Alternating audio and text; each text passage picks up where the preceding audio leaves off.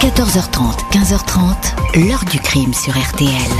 Jean-Alphonse Richard. J'éprouvais du plaisir à tuer. Claude Lastenay, 22 ans, jeune homme bien mis, justifie ainsi ses cinq meurtres. À main nue, ce consommateur occasionnel de cannabis a avoué avoir étranglé cinq vieilles dames.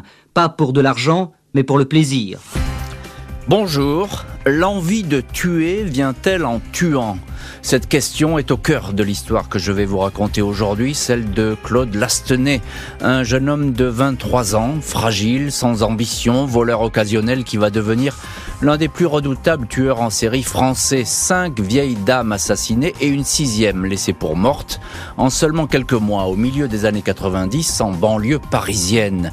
Sans un coup de chance côté policier, la liste des victimes se serait inexorablement allongée. L'enquête établira que le suspect, jusque-là insoupçonnable, avait pris goût au meurtre. Il avait ses tocs, ses lubies, ses marottes. Il se levait le matin pour aller tuer quand d'autres se rendent à leur travail. Au fil des mois, les cambriolages seraient ainsi devenus de simples prétextes pour assouvir les plus sombres de ses pulsions. Comment un jeune homme passe muraille Est-il devenu un redoutable criminel? Quelles obsessions était-elle en train de le consumer? Pourquoi ne pouvait-il pas s'arrêter? Question posée aujourd'hui à notre invité, témoin et acteur de cette affaire, maître Pierre-Olivier Sûr. 14h30, 15h30. L'heure du crime sur RTL. Aujourd'hui, dans l'heure du crime, nous ouvrons le dossier Claude Lastenay. Ce jeune homme totalement inconnu de la justice et de la police va bientôt apparaître derrière une série de meurtres de vieilles dames régulièrement perpétrés depuis les derniers mois de l'année 93 en banlieue parisienne. Dimanche 9 janvier 1994, 18h40, le père Gérard de Ferluc, curé de la paroisse de Thiers, rend visite à sa mère, Violette, 92 ans. Elle habite au troisième étage d'un petit immeuble dans un quartier tranquille de cette ville du Val-de-Marne. Il lui a parlé au téléphone la veille. Elle était très fière et heureuse que la messe de Thiers, ce dimanche, soit télévisée. Elle a promis qu'elle regarderait l'émission le jour du Seigneur. Depuis, le père de Ferluc n'a pas eu de nouvelles. Il entre dans l'appartement, immédiatement surpris par le désordre qui y règne. Les meubles ont été fouillés, les tiroirs renversés, les fils du téléphone arrachés. J'ai vu le cabas de course renversé dans l'entrée, j'ai tout de suite compris. J'ai aperçu le corps de ma mère allongé dans la salle de séjour, elle ne respirait plus raconte le curé au policier. Violette de Ferluc a une trace bleuâtre au cou. L'autopsie indique qu'elle est morte par suffocation, étranglée manuellement et à l'aide d'un foulard. Sa carte de retrait de la poste a disparu. La victime a été surprise la veille à son retour du marché, agressée par un individu alors qu'elle rentrait chez elle. Vu son âge, elle n'a pas pu se défendre, aucune empreinte n'est détectée. Avec cette nouvelle mort d'une vieille dame, la brigade criminelle de Paris s'interroge sérieusement sur la série de meurtres similaires qui frappent le Val-de-Marne et les Hauts-de-Seine. Ces quatre derniers mois, cinq personnes âgées ont ainsi été tuées à la suite de cambriolages. Impossible d'établir un lien formel entre toutes ces affaires, même si elles se ressemblent. L'auteur a supposé qu'il soit seul, mais à sac l'appartement des victimes qui vivent le plus souvent de petites retraites et non que de maigres économies. L'individu porte des gants, la d'une pomme de main a été toutefois été relevée sur un carreau cassé, ainsi que deux empreintes digitales qui n'ont pas été identifiées. Elles ne figurent pas dans les fichiers de police. Le premier cambriolage meurtrier s'est déroulé le 24 août 1993 dans un pavillon de Chevilly-la-Rue, dans le Val-de-Marne. L'agresseur a brisé la vitre de la porte qui donne sur le jardin pour pénétrer dans la maison. Marcel Cavillier 87 ans, a été frappé à la tête, jeté sur son lit, étouffé avec un coussin. De l'argent liquide, un peu plus de 10 000 francs cachés dans une armoire, a disparu. Trois mois plus tard, 15 novembre 93, vers 18h30, François Bonin rend visite à sa mère Antoinette, 76 ans. En entrant dans le pavillon, il tombe sur un inconnu affairé dans un placard. Celui-ci, de stature fluette, visage juvénile, lui explique qu'il range les affaires de la dame qu'il vient de raccompagner chez elle car elle était fatiguée. Le temps que François Bonin fasse quelques pas pour retrouver sa mère, l'individu tourne les talons et s'enfuit. La vieille dame gît sur le sol, morte. Le lendemain, 16 novembre, Raymond de Dolizy, 72 ans, est retrouvée morte par la concierge dans son appartement, septième étage d'un immeuble à Boulogne-Billancourt. étranglé, un poste de radio a été volé. Le surlendemain, 18 décembre, Augustine Royer, 91 ans, a succombé à l'étrangleur, un petit téléviseur emporté. 20 décembre, Rosalie Sachka, 82 ans, a elle survécu au coup reçu. Ses cris ont fait fuir le voleur, entré dans son pavillon de Chevilly-la-Rue. Elle a vu son visage, un tout jeune homme au trait fin. Il voulait de l'argent, sinon, il la tuerait. Et à ce stade, évidemment, on ignore que derrière ces crimes, il y a un seul et même homme, le dénommé Claude Lastenay. On va voir dans la suite de cette heure du crime comment ce dernier va pouvoir être formellement identifié par la police et surtout ce qu'il va raconter. Août 93, janvier 94, cinq meurtres et une tentative. Bonjour maître Pierre-Olivier Sûr. Bonjour. Merci beaucoup d'avoir accepté l'invitation de l'heure du crime. Vous êtes avocat au barreau de Paris. Vous êtes ancien bâtonnier d'ailleurs euh, euh, de Paris. Et dans cette affaire, vous avez été, il y a plusieurs années déjà, l'avocat de Claude Lastenay. C'est un homme que vous connaissez parfaitement. Vous allez nous dire euh, dans un petit moment quelle a été votre première rencontre, ce que vous avez perçu à travers ce, personnage qui va être beaucoup plus complexe à décrypter qu'on ne le croit. Alors déjà, Pierre-Olivier Sûr, euh, dans le dossier que vous allez consulter à l'époque, quand cet homme va être arrêté, il y a toute cette série de cambriolages et de meurtres. C'est particulièrement affreux et c'est à répétition. On a l'impression que cet individu, il agit toujours de la même manière. Oui, euh, c'est émouvant pour moi de, venir sur votre plateau. Ça fait bientôt 30 ans que j'ai plaidé pour euh, Claude Lastenay. Et au moins une fois par an, je le rencontre en prison depuis lors. Euh, c'est plus le même homme aujourd'hui que celui il y a 30 ans qui avait commis euh, les faits que vous avez rappelés. Et d'ailleurs, euh, à l'époque, n'y avait-il pas un, dédoublement de personnalité hmm. Vous me dites, quelle est la première impression que vous avez eue quand vous l'avez rencontré? C'est un des moments les plus extraordinaires de ma vie d'avocat. Je suis au parloir de Fresnes, dans euh, l'ancien quartier euh, des condamnés à mort, première division à droite, après la deuxième grille. Et euh, je l'attends. Je suis assis dans le tout petit box avec cette petite table, vous savez, d'écolier qui sépare l'avocat hmm. de celui qu'il va rencontrer et que, par réflexe, vous avez sur les genoux pour la monter si le gars vous saute dessus. C'était ça le pénal à l'époque. Il arrive vers moi, petit bonhomme, chafouin, euh, crapoussin, euh, euh, renfermé sur lui, comme une gargouille de cathédrale. Ah, il fait cet effet un petit peu recroquevillé comme ça. Effet. Et puis, avec un regard très noir, très sombre, en oblique et détourné, il essaie de me scruter. Nous ne nous disons rien jusqu'à ce qu'après un silence, je lui dise ceci et j'en ai la mémoire exacte. C'est pas toi qui as tué, c'est le diable. Oui, ça c'est ce que vous lui avez dit. Et, on, va, y, on, va y venir, maître Pierre-Olivier, sur à, la, suite de l'histoire, quand effectivement il va être interpellé, et ce, les contacts que vous allez avoir avec lui. Je voudrais qu'on revienne quand même un petit peu sur ces scènes de crime. Euh, elles sont épouvantables, ces scènes de crime? Elles sont évidemment épouvantables, mais ça, c'est pas mon métier que de euh, retrouver un fil conducteur ou un fil d'Ariane dans ce labyrinthe criminel. Euh, moi, mon métier, c'est d'être face à lui, les yeux dans les hmm. yeux. Et j'ai commencé par cette formule de Dostoïevski dans Crime et Châtiment. Hmm.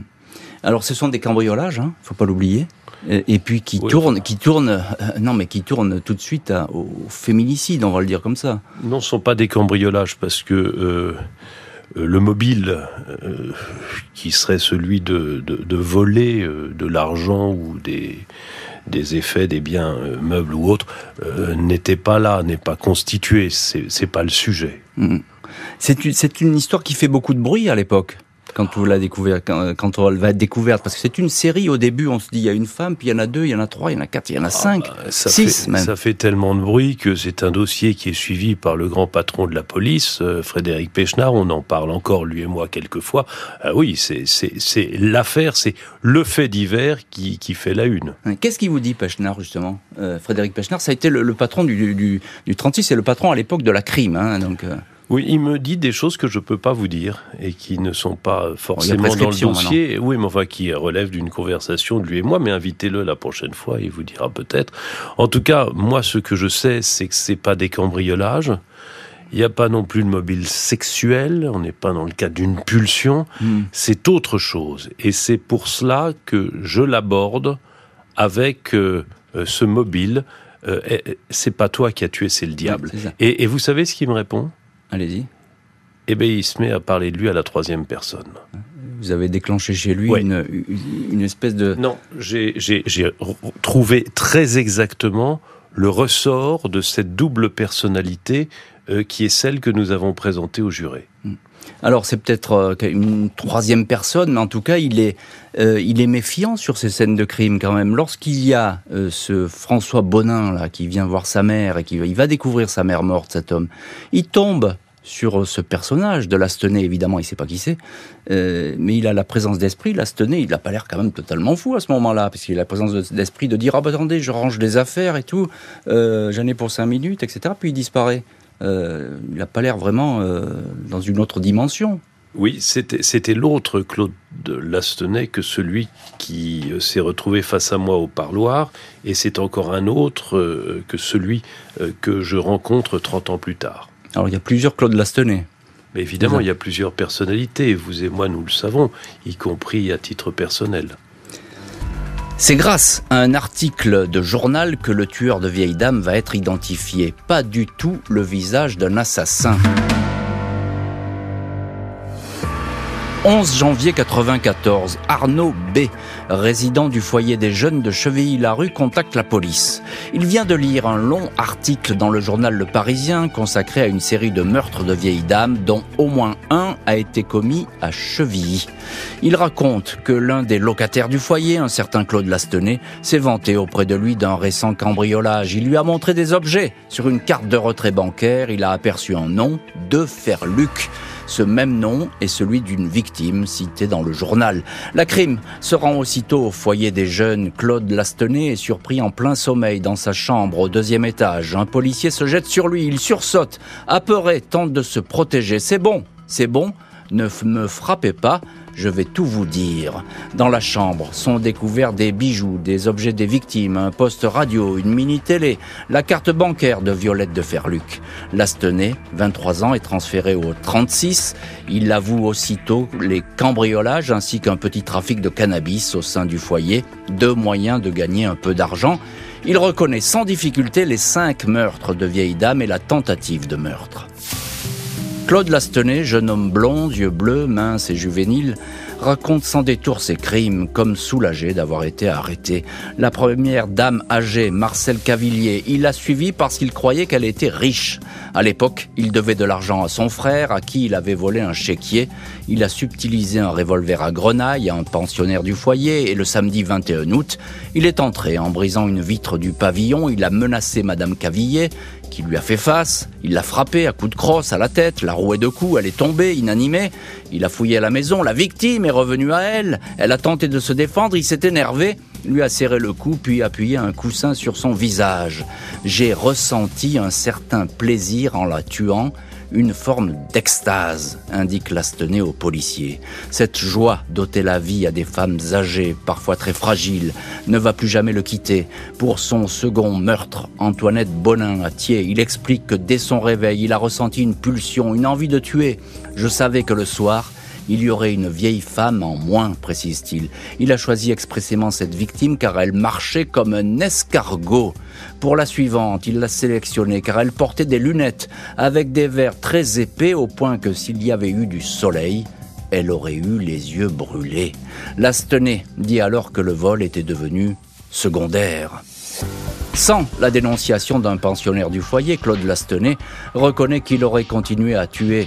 Les enquêteurs du 36 et la juge d'instruction Michel Ganassia font face à un criminel qu'il aurait été bien difficile d'identifier. Lastenay, né le 19 janvier 71 à Brest d'un père inconnu à un frère jumeau, après avoir été élevé par des oncles, des tantes, les deux garçons ont retrouvé leur mère, période heureuse, jusqu'à l'âge de 11 ans où sa mère, que Claude Lastenay adore, s'est mise en ménage avec un nouvel homme. Adolescence chaotique, petit boulot, réformé du service militaire, des crises de dépression, des séjours en psychiatrie, puis l'arrivée dans le foyer de Chevilly-la-Rue, avec l'espoir d'une nouvelle vie.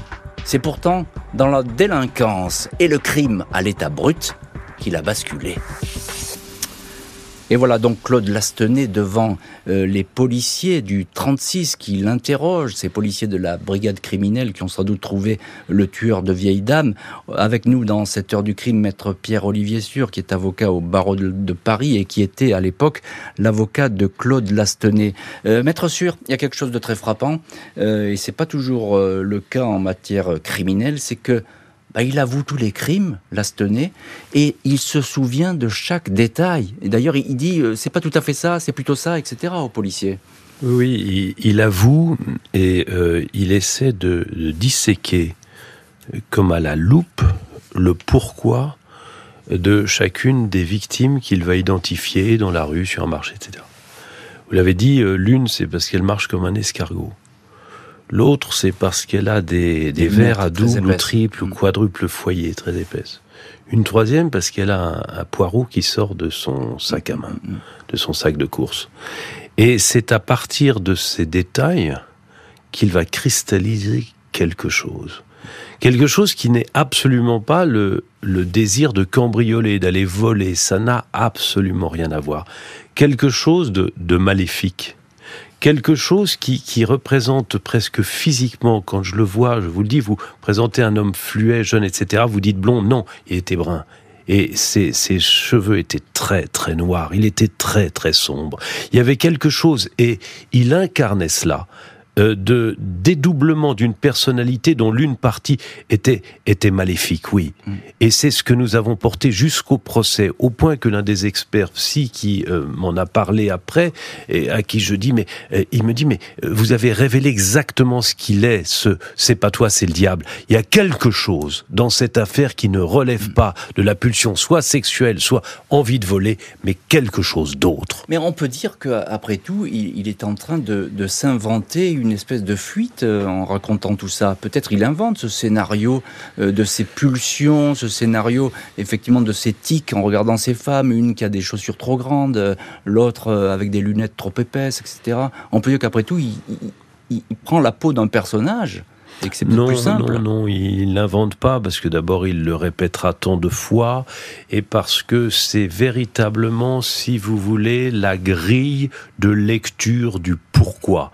Et euh, pour chacun des schémas concernant chacune des cinq vieilles dames, euh, cette grille, comme par un effet de calque, va se euh, superposer à un précédent qui est presque semblable.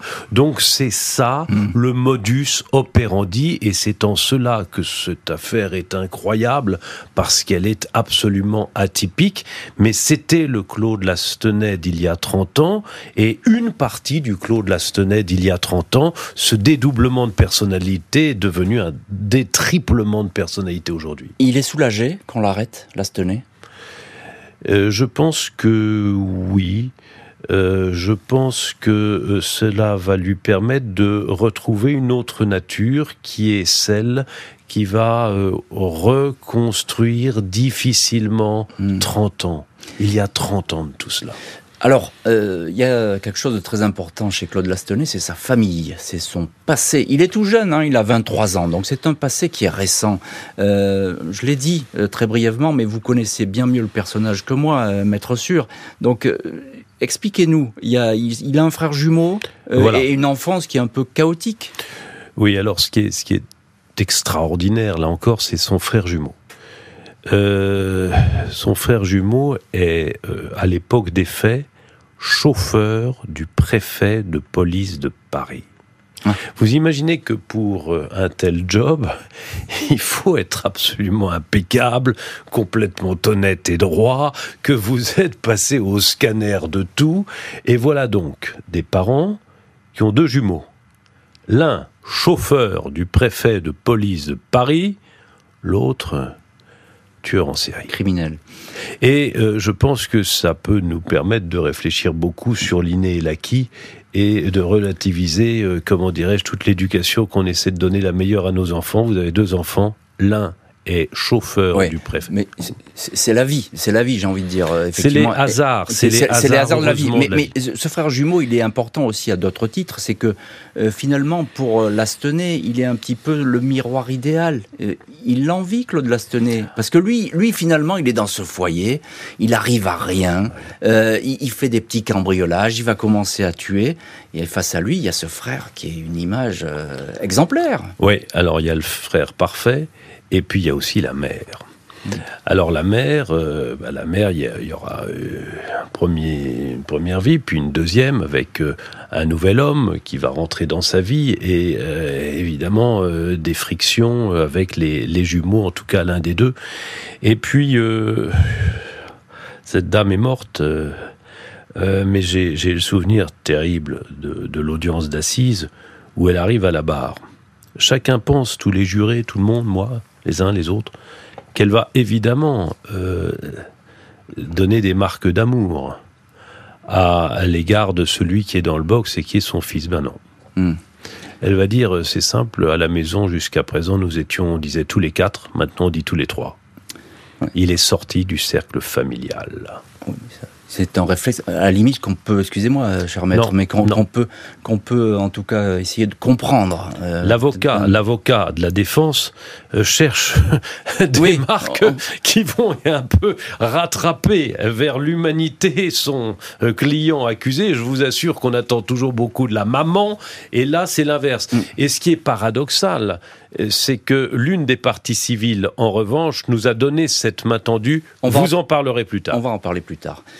Toute la question va désormais être de savoir si le jeune homme est déséquilibré ou essaie de se faire passer pour fou ou pourquoi pas pour un vampire.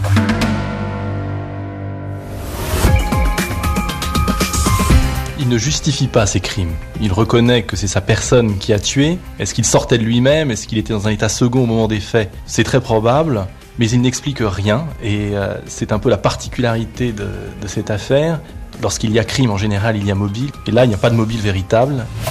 Claude Lastenay, qui est calmement passé aux aveux devant les policiers de la crime et la juge Ganassia, ne laisse personne indifférent. Il évoque ses meurtres avec distance, comme s'il était étranger à la série de crimes et n'exprimait aucun sentiment particulier vis-à-vis des victimes. Le premier avocat qui vient le visiter au parloir de Fresnes, maître Pierre-Olivier Sûr, décrit un petit bonhomme très brun, au physique quelconque, maigre et voûté, une lumière diaphane passait à travers lui. Son regard venait d'ailleurs, jamais je n'ai eu une impression pareille. J'estime à ce jour avoir rencontré le diable, affirmera le pénaliste au journal Libération. Il faut dire que certains de ses aveux sont glaçants. Il raconte ainsi avoir trempé son auriculaire dans le sang qui s'écoulait d'une oreille de ses victimes et y avoir goûté pour savoir, dit-il, à quoi cela ressemblait. Cinq experts, psychiatres, psychologues et un médecin clinicien chargés d'un examen poussé du cerveau vont étudier le cas Lastenay. Lors de ces entretiens, il n'est pas rare que celui-ci parle de lui à la troisième personne.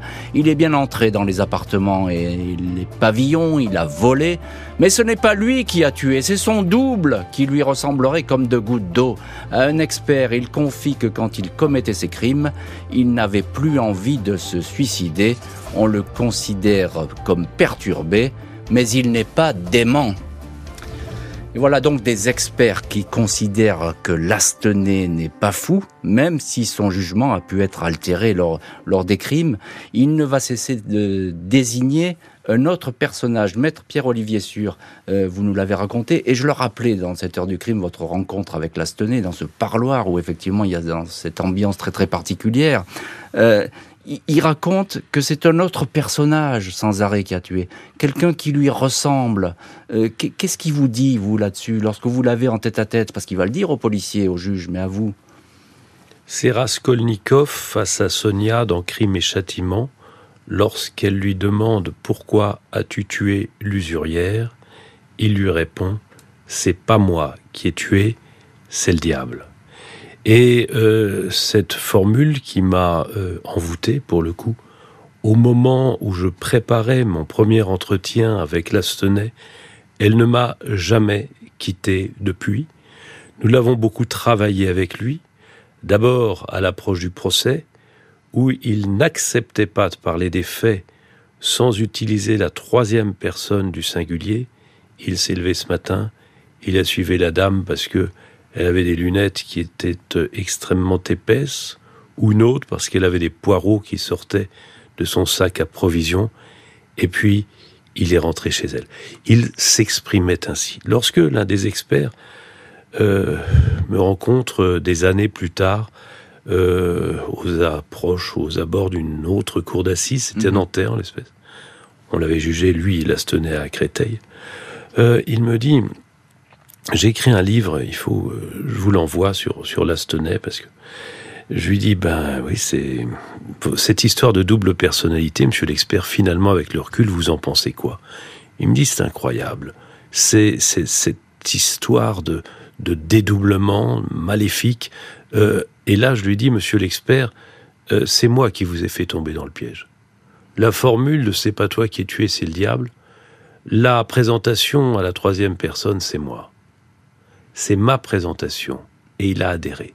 Hmm. Et là, l'expert me répond, Maître, vous avez exactement mis les mots sur la personnalité double de ce garçon. On pourrait dire aussi que vous l'avez fabriqué. Oui, c'est ce que je croyais, mais heureusement pour moi, finalement, l'expert me dit que, que ça collait. Ça collait exactement, et si ça a marché, c'est parce que c'était ça, la personnalité à l'époque de Claude Lastenay, je dis bien à l'époque. À l'époque, il y avait deux Claude Lestenay. Mm. Aujourd'hui, il y en a un troisième. C'est de celui-là que j'aimerais vous parler aussi. Et on va en parler dans, dans, cette heure du crime. Encore une question, maître, parce qu'elle est importante, cette question. Il y a l'histoire du sang. Euh, elle est terrifiante parce que c'est une vision euh, de vampire qu'on a. C'est quelqu'un qui trempe son doigt dans l'oreille de ses victimes et qui va goûter le sang. Alors je sais comme ça, c'est totalement effrayant. C'est vrai ou c'est pas vrai? Écoutez, j'y étais pas. C'est lui qui le raconte. Hein j'y étais pas, c'est lui qui le raconte. Et là encore, il le raconte à la troisième personne du singulier. Hmm. Donc il dit... Était-ce lui? Oui. Était-ce lui, était-ce pas lui? Euh, C'est la question qui revient. Était-ce un autre qui, était à l'intérieur de lui? Quand on croit en Dieu, on croit au diable. Euh. Hmm. C'est compliqué. C'est magnifique. L'ancien pensionnaire du foyer de Chevilly-la-Rue est apte à être jugé. Il va donc comparaître devant une cour d'assises. Lundi 20 octobre 97, Claude Lastenay, 26 ans, pullover trop grand, cheveux maladroitement coiffés, est devant la cour d'assises du Val-de-Marne à Créteil. Il risque la perpétuité mais ne montre aucune crainte. Il fait face aux familles, les interpelle.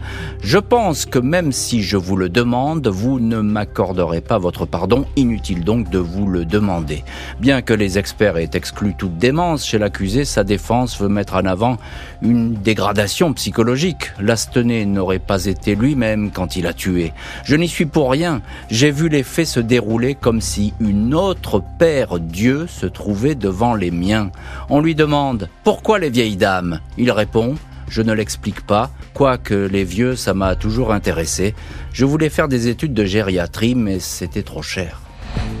Les familles se posent bien des questions sur cet homme à l'allure d'adolescent. Ils doutent de ses pulsions intérieures, ses démons qu'il revendique. François Bonin, fils d'Antoinette, la deuxième victime, ne croit pas à cette histoire de double maléfique. Selon lui, Lastenay a tué pour se procurer de l'argent, il savait très bien ce qu'il faisait. L'abbé de Ferluc, fils de Violette, la dernière victime, ne croit pas lui non plus aux déclarations de l'accusé. Dans une lettre qu'il fera lire au procès par son avocat, il lui accordera toutefois son pardon. Après trois journées d'audience, l'avocat général réclame la perpétuité et 20 ans de sûreté. Six heures de délibéré, les jurés tranchent perpétuité et 18 ans de sûreté. Et on retrouve dans cette heure du crime maître Pierre-Olivier Sûr, avocat au barreau de Paris, ancien bâtonnier de Paris et avocat à ce moment-là de Claude Lastenay. Alors évidemment, euh, maître Sûr, vous êtes à ce procès, c'est vous qui avez préparé Lastenay à ce procès.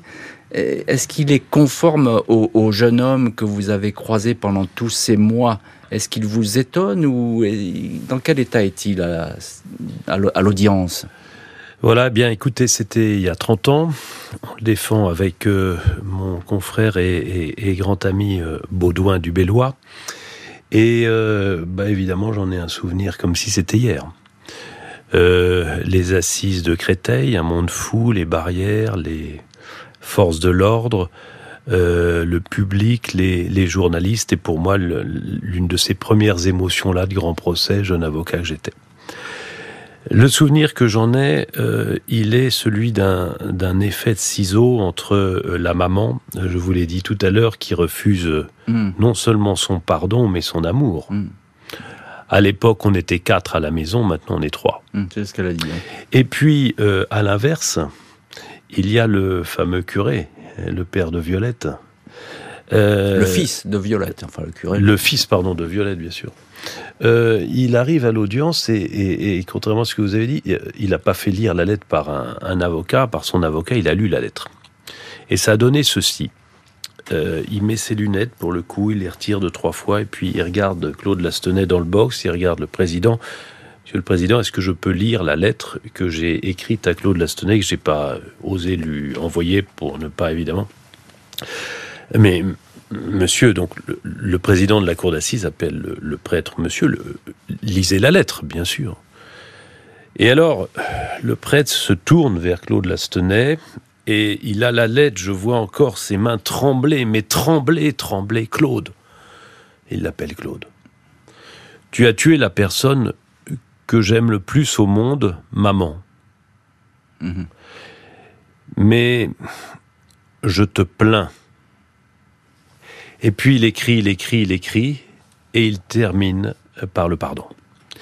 Et là, voyez, vous aviez l'une des victimes qui pardonnait, qui le plaignait, et vous aviez la maman qui lui refusait le, pardon et même de le plaindre. Et bien de cet effet de ciseau ou de cet effet inversé dans l'ordre des choses, on a tiré quelque chose. Alors effectivement, c'était notre plaidoirie. Mais c'est un prêtre hein, aussi qui pardonne, c'est particulier. Hein. donc il, est aussi dans son registre. On, va passer là-dessus, mais je voudrais juste parce qu'il y a des familles aussi qui sont là. Euh, je, parlais d'une famille qui eux ne croient pas. Euh, il dit c'est du cinéma tout ça. Euh, il, triche. Non.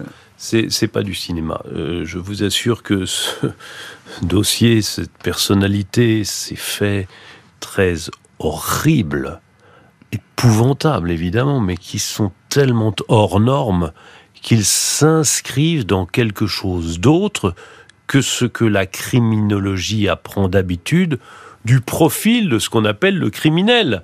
La pulsion sexuelle, le besoin de se venger de quelque chose, d'amour, de trahison, de quelque chose, le besoin d'aller piquer pour chercher de l'argent. Là, c'était autre chose. Hmm. Ça, vous, vous, vous en êtes encore convaincu aujourd'hui, même si vous avez travaillé dans ce sens-là. Hein, j'en suis convaincu. C'est un garçon. Alors, donc, euh, enfin, on en parlera tout à l'heure. Je vous parlerai de ce qu'il est devenu aujourd'hui. Mais j'en suis profondément convaincu, et, je pense les juges aussi, puisque contrairement à ce qui avait été requis par le parquet, euh, il n'a pas eu le maximum du maximum. On lui a laissé une petite fenêtre. C'est vrai.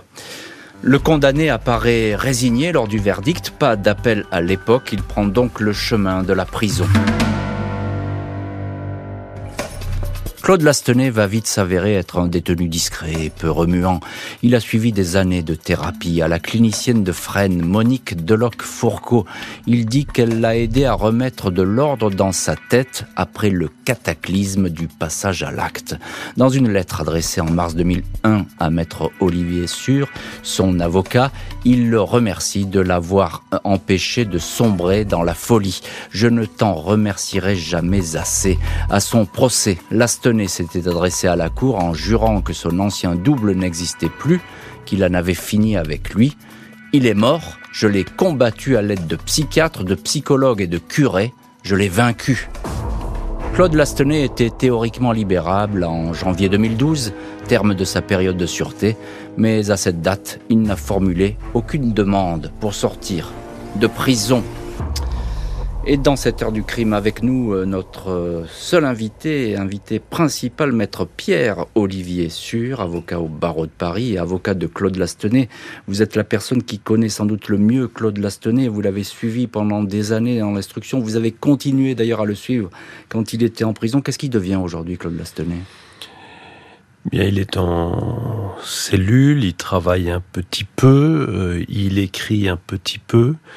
Il euh, essaie de réfléchir, il était beaucoup cassé par des camisoles chimiques et puis par un bouleversement profond de, de tout ce que vous imaginez. Il a eu pendant les 30 ans de son incarcération, bientôt 30 ans, je crois qu'on est à 28, il a eu, euh, il a eu des moments très très bas. Hein. Mm. Euh, et puis il a eu de meilleurs moments, euh, il a rencontré un peu de monde, et moi je lui ai toujours, toujours, toujours, toujours tendu la main. Euh, il m'écrit euh, deux, trois fois par an. Je viens, je l'ai vu il y, a, il y a neuf mois environ. Euh, il est prêt à sortir. Longtemps, c'est lui qui différait ce désir de sortir. C'est la question que j'allais vous poser, parce qu'il pourrait être dehors aujourd'hui, oui, Lastenay. Oui, il est libérable, comme on dit. Euh, très franchement, euh, tous les psys euh, viennent dire qu'il n'y a plus de dangerosité chez lui. Il a vaincu ses démons, hein, c'est ce qu'il dit. Il a vaincu ses démons, et je le crois. Euh, il est le, le, Lastenay qui a tué est, est mort, mm. comme tout le monde est mort dans cette affaire. Même euh, bon, sa mère a disparu, euh, euh, le fils de Violette, le curé, mort. Il est mort il y a deux ans. Tout le monde est mort. Bon. Et donc, euh, le Lastenay qui a tué est mort, évidemment, aussi. C'est un autre. C'est un personnage qui est extrêmement fragile et qui a peur de lui-même comme de son ombre, mais qui voudrait sortir pour la première fois, figurez-vous, encadré par une escorte. Comme si, même en liberté, il ne conçoit pas d'avoir des surveillants. Et on est en train de négocier avec euh, les autorités pour que l'escorte, oui, mais, mais en costume civil et pas en costume de surveillant. C'est fascinant. C'est fascinant. C'est fascinant parce que ça veut dire que il, finalement, il est en prison, il y est en sécurité.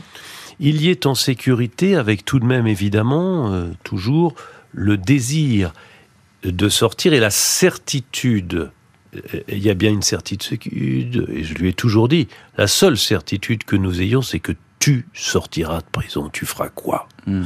Et il m'a dit, je veux être chauffeur comme mon frère. On revient au chauffeur du préfet de police. Et le frère. Et un jour, je lui ai dit, bah, écoute, euh, c'était il y a 30 ans, j'ai dit, peut-être que dans 30 ans, je serai un avocat suffisamment abouti, je pourrais te prendre comme chauffeur. Et alors, euh, c'était évidemment un éclat de rire, et c'est devenu le fil conducteur de nos conversations. Il faut s'accrocher à des choses, voyez. Euh, on, s'est accroché à deux choses. Un, euh, le jour de ta sortie, on prendra une pizza ensemble.